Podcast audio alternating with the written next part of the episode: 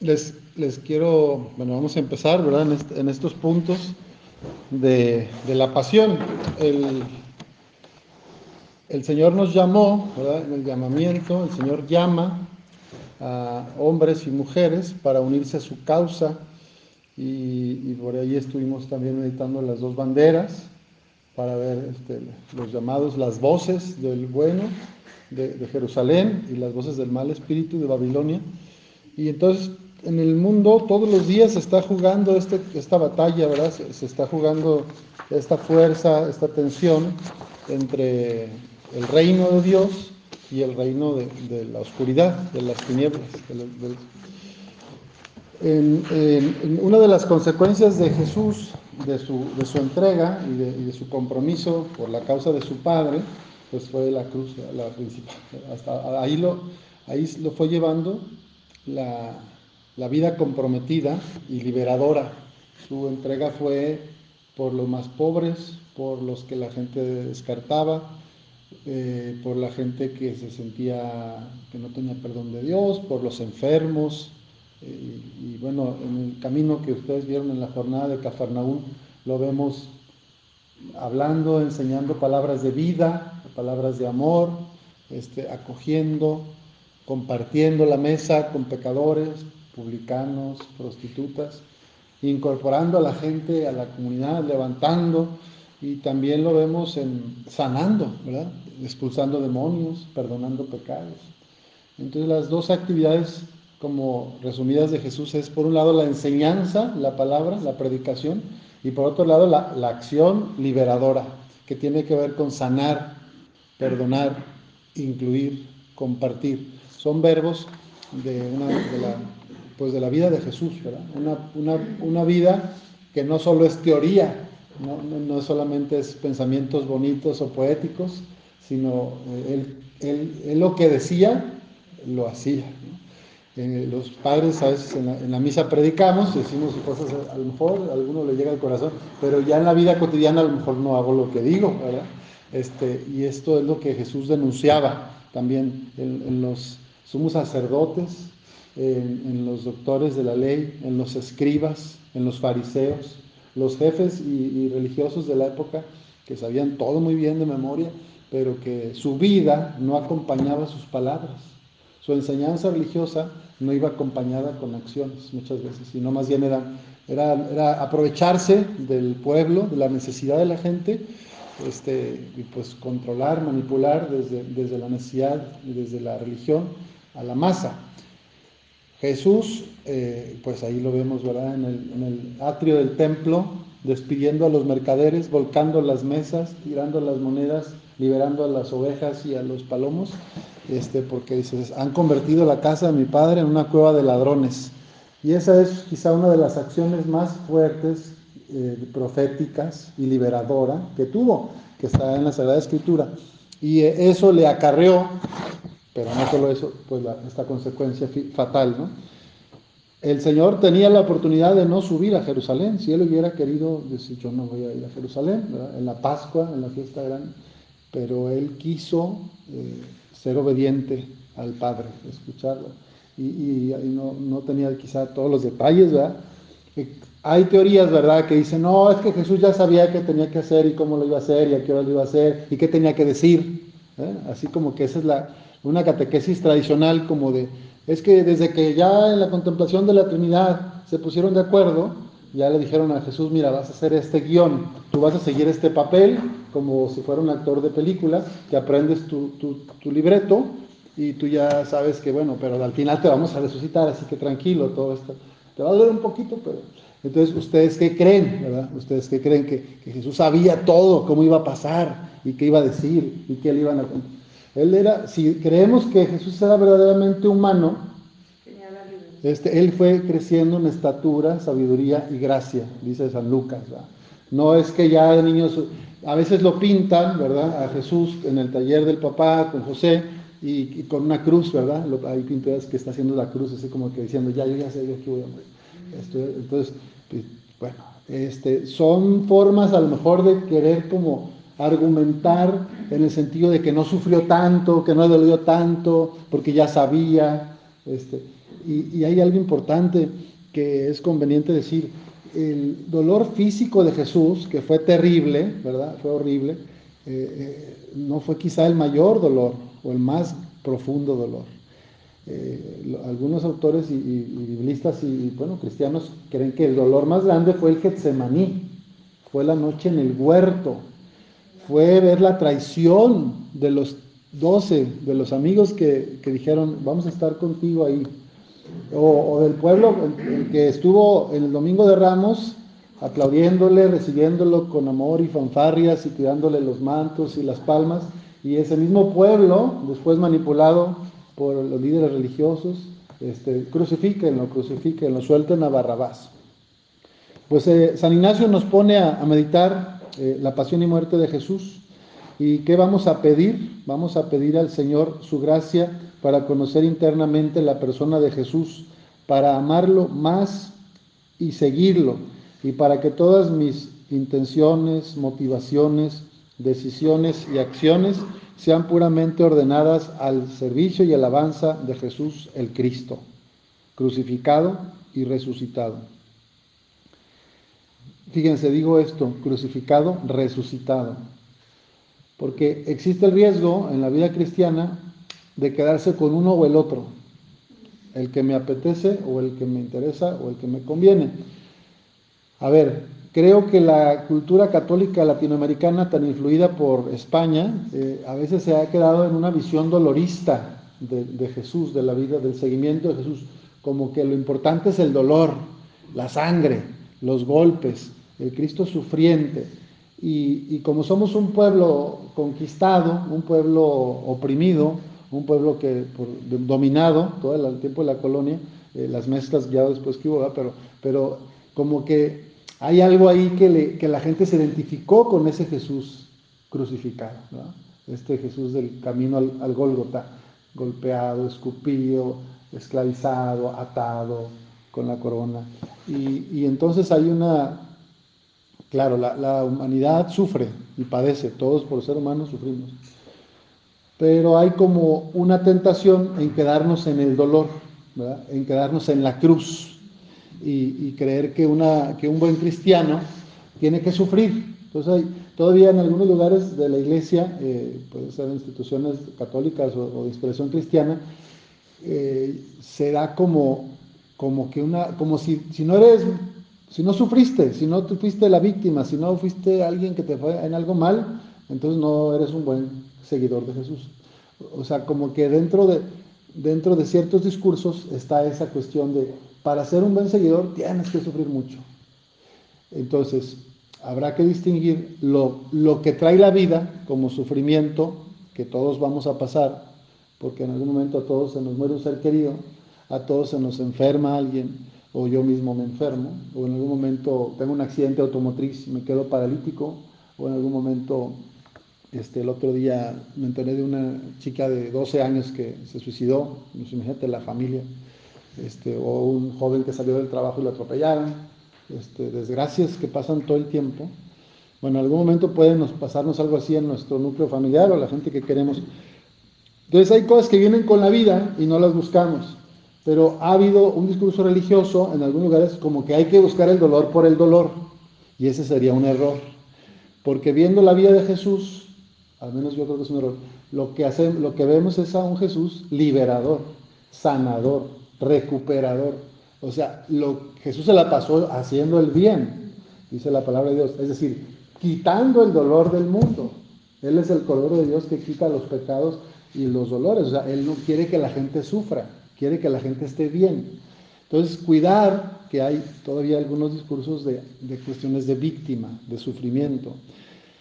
Lo que pasa es que quedó muy marcada la teología por esta idea de ofrenda, víctima, holocausto, altar, el, cordero del sacrificio, el derramamiento de sangre. No, no estamos, eh, o sea, el cristianismo no es algo totalmente nuevo porque nació en una raíz judía. Y en el judaísmo está esto, los sacrificios, el altar, el sacerdote, el puñal, el cordero, la sangre que... Entonces, el, catolicismo y el cristianismo, San Pablo era un hebreo, era un israelita, y San Pablo desarrolló toda esta teología del martirio, de la cruz, del sufrimiento. Entonces a veces se le ha dado como mucha fuerza a esa parte dolorista, que, es verdad. Bueno, del otro lado, y el otro, y el otro, y el otro riesgo es, o la otra tentación, que yo creo que es quizá más contemporánea, más de este siglo XXI, es la de el triunfalismo, un Jesús victorioso, un Jesús triunfante, un Dios light o un Dios que no me pide sacrificio, que no me pide que yo me convierta, que, que me deja hacer, hacer lo que me dé la gana, darle vuelo a la hilacha y, hacer, ¿no? Porque pues acabo que Dios me ama. Entonces, eh, hay como un pendulazo, ¿verdad? A lo mejor a ustedes o a sus padres ahora les tocó un Dios más de, este, de la crucifixión, de la, del dolor, de que si no sufres no, no vas a poder hacer un buen cristiano. Y ahorita hemos llegado como al otro extremo, en muchos lugares de la iglesia, como eh, bajo el disfraz de la misericordia, digo porque puede ser un disfraz, puede ser un, un engaño, es como, no, pues es que no, no veas el dolor o quitan los crucifijos de las casas que los niños no las vean, se van a traumar, quiten las estampas de Jesús coronado de espinas, eh, o sea, como evadiendo esa realidad humana, que es el dolor, que es la enfermedad, que es la injusticia, que es la muerte. Entonces, eso también es un error, quedarme con el Jesús solamente de la resurrección, del triunfo. Por eso, bueno, San Ignacio nos pone de frente a esta soledad radical. Jesús está solo, sus amigos no saben velar con él, en la hora decisiva se quedan dormidos. Y, lo que dice Jesús, ¿verdad? Lo que, lo que dice ahí es, lo que también nosotros podemos experimentar, o algunos ya lo han experimentado.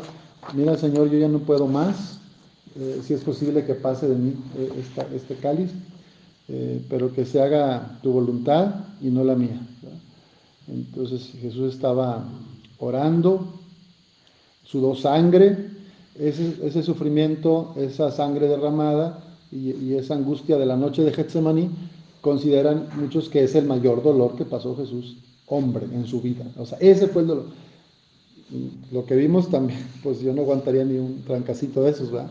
Pero fíjense eh, cómo le dolería al maestro, al rabí, a Jesús, este, ver que sus amigas, amigos y la gente que lo, pues, lo dejó solo e incluso que prefirieron a Barrabás, que si era un delincuente comprobado, ¿eh? Eh, terrorista, eh, alborotador, que había hecho, pues sí, era un criminal, realmente había levantado, se había sublevado y había cometido homicidios. O sea, Barrabás era un ladrón y verdaderamente estaba pagando una pena por, por haber roto el orden de, Roma. Bueno, entonces vamos a ver a este Jesús y yo creo que, entonces aquí la idea es no quedarnos en el dolor por el dolor y tampoco darnos, brincarnos y no ver y decir, ya quiero puro Jesús resurrección, puro amor y pura este, color de rosa. Hay una noche oscura que pasa Jesucristo.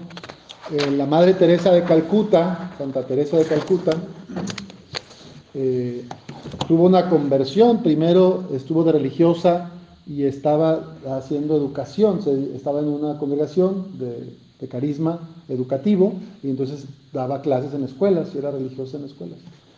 Clase media, más o menos media, media. Y ya de religiosa, después de algunos años, ella, ella siente un llamado de Jesús en, su oración y en una experiencia mística, eh, escucha a Jesús decir, eh, crucificado, le dice, tengo sed, tengo sed, tengo sed de almas. Y, ahí empieza un camino de conversión de Santa Teresa de Calcuta y funda ya las madres y las hermanas de la caridad, las misioneras de la caridad. Años después también habría una rama masculina, que todavía existen las dos, pero la Madre Teresa pudo probar, después de algunos años de, servicio, de entrega, de, amor, de sentirse respaldada, eh, hubo, dicen los biógrafos, hubo una mayor parte de su vida, hacia los últimos 40 años, en desolación o en noche oscura. O sea, ella experimentaba la ausencia de Dios. San Ignacio dice, la divinidad se esconde. Jesús experimentó la ausencia de su Padre. Y es una de las siete palabras, ¿verdad? Que dice, Padre, Padre, ¿por qué me has abandonado? ¿Dónde estás? Pues San Ignacio nos invita a contemplar a este Jesús. La canción que, es de este autor eh, no católico, pero que nos ayuda mucho a entender, eh, pues eso, como yo no estuve ahí, yo no tengo la culpa. Yo no está.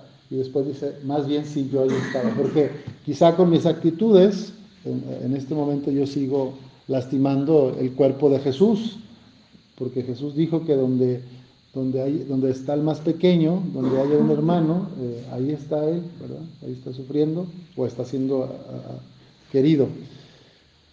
Eh, Jesús es tomado prisionero y juzgado, condenado a muerte violenta, una muerte que era para los ladrones, para los asesinos, para los sicarios, para la peor gente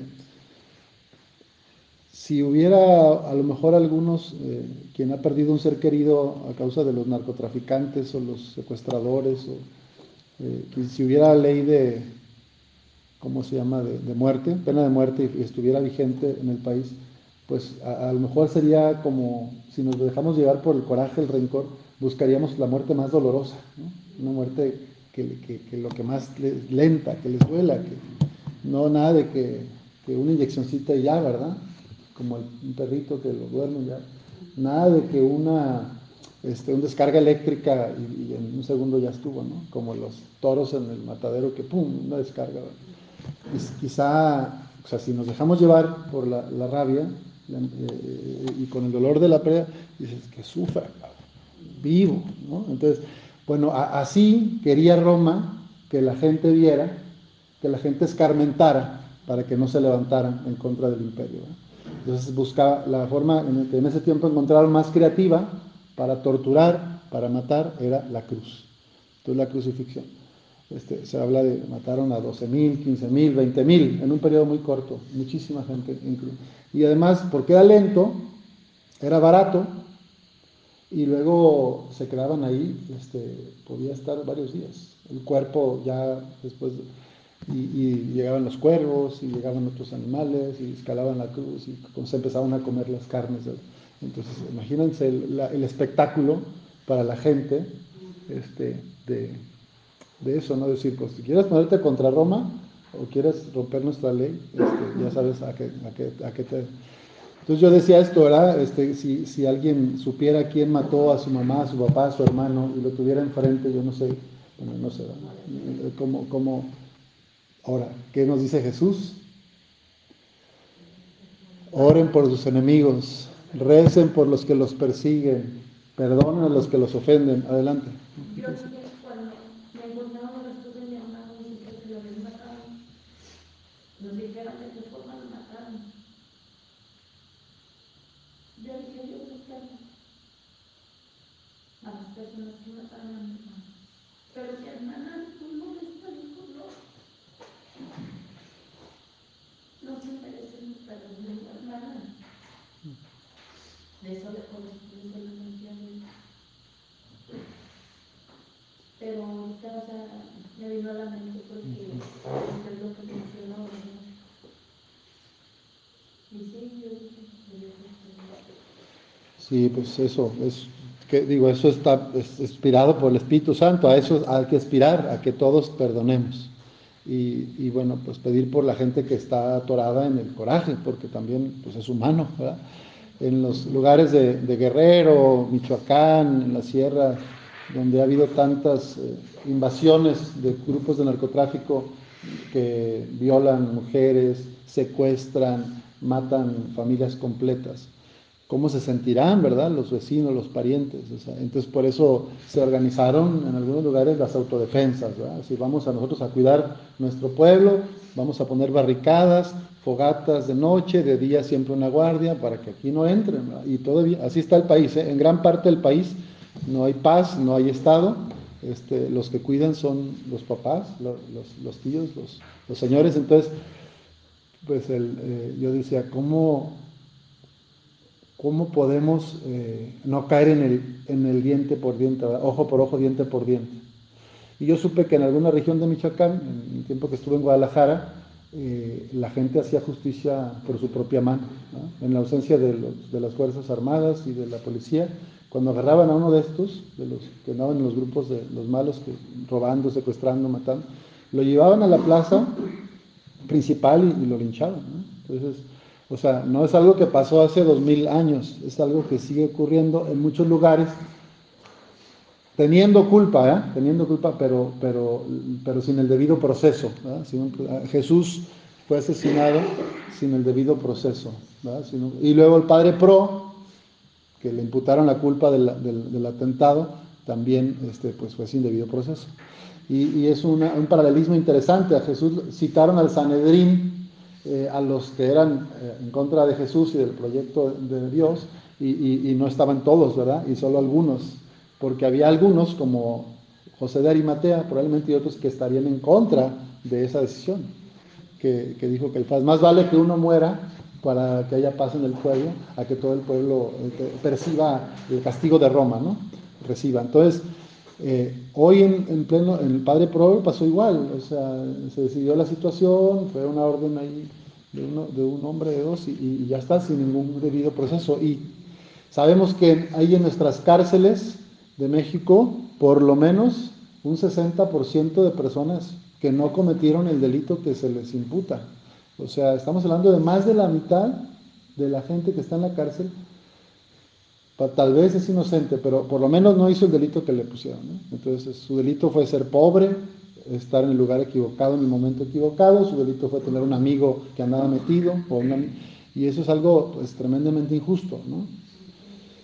Bueno, volviendo al tema de Jesús, también es bueno que contemplemos los actores, los testigos, si hubiera estado ahí, que te metas en la escena eh, como si fueras uno de los doce, como si fueras un extra de ahí de la comunidad, no sé, cada quien eh, déjese llevar en su oración, esta es una contemplación, el objetivo es es, dirigirse al afecto, al corazón, a los sentidos y no tanto a la razón.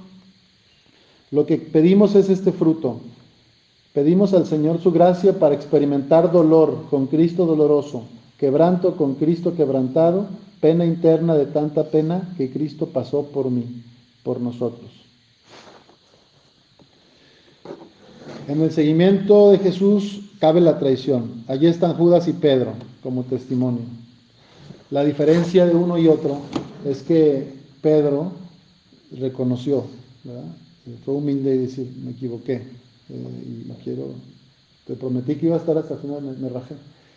Y de Judas se dice que probablemente, como él era celota, era de, un grupo de celotas, él esperaba un Mesías militar, triunfante, que expulsara a Roma y que lo pusiera en un puesto fuerte, ¿no? a cargo de alguna ciudad o de algún territorio cuando Judas empieza a ver todas estas actitudes de Jesús, eh, la última cena y desde antes, eh, mi reino no es de este mundo, o cuestiones así como de, no se trata de las armas, eh, no vamos a, usar cuchillos, no, no va por ahí Judas. Parece que Judas como que tiene un rompimiento, dice, es que yo quería venganza o sacar a los que nos han estado ocupando y, invadiendo y, lastimando nuestro pueblo, ¿no? probablemente como estas autodefensas de algunos lugares, yo, si me llega, yo los recibo. Hay, una, hay un, un refrán, ¿no? dice, de que lloran en la casa del de enfrente a que lloran en mi casa, pues que lloran en la de él. ¿no? Y entonces una vez un joven me preguntó a mí allá en, la sierra de Michoacán, oiga, es que a mí me están diciendo que me ponga, ya acaba de cumplir 18 años, y me estaban pidiendo que, que agarrara su fusil y que se pusiera ahí en la y listo para pero yo no quiero, yo no quiero matar a nadie, yo no quiero disparar, ¿qué hago? Entonces ese es un drama, eso es un drama humano que pasa todo el tiempo.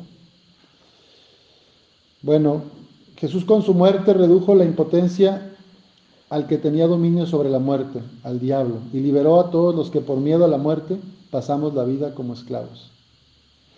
Jesús es el primer mártir del cristianismo y de ahí viene Esteban, y de ahí, bueno, eh, la escritura, pero de ahí todos los demás, hasta el Beato Pro que conocemos, y los que cada día siguen muriendo eh, por la fe en Cristo. Eh, entonces, bueno, pues pedir al Señor su luz, que nos permita darnos cuenta en qué sentido nosotros también, con nuestras faltas, con nuestras omisiones o con nuestras acciones, lastimamos el cuerpo de Cristo, que es la iglesia, y aunque no sean católicos de otra fe, también son, son hijos de Dios y también son iglesia. Estoy dispuesto y deseo seguir a Jesús en su experiencia de abandono y de soledad. Estoy dispuesto a acompañar a Jesús en silencio en su muerte. Me siento en verdad sanado, liberado radicalmente por el Señor en la cruz.